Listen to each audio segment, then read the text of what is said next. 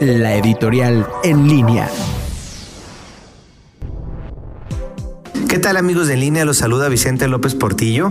En esta ocasión quiero compartirles sobre la iniciativa que propuso Morena eh, para que los trabajadores puedan retirar de su afore hasta 13.300 pesos en caso que hayan perdido su trabajo pues por la crisis que estamos viviendo por la pandemia del COVID.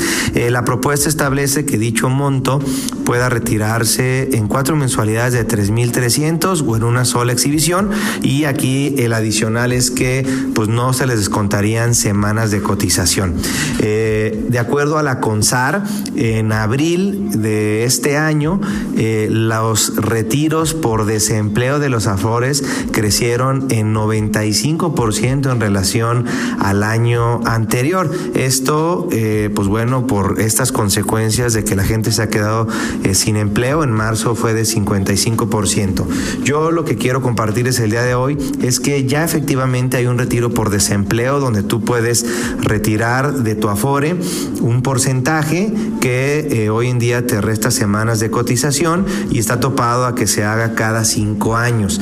Eh, algo muy importante es que este recurso que hay en las AFORES, que es una aportación tanto del trabajador, del patrón y del gobierno, pues es un dinero de los trabajadores y el destino al que está eh, precisado eh, este recurso es efectivamente para el retiro.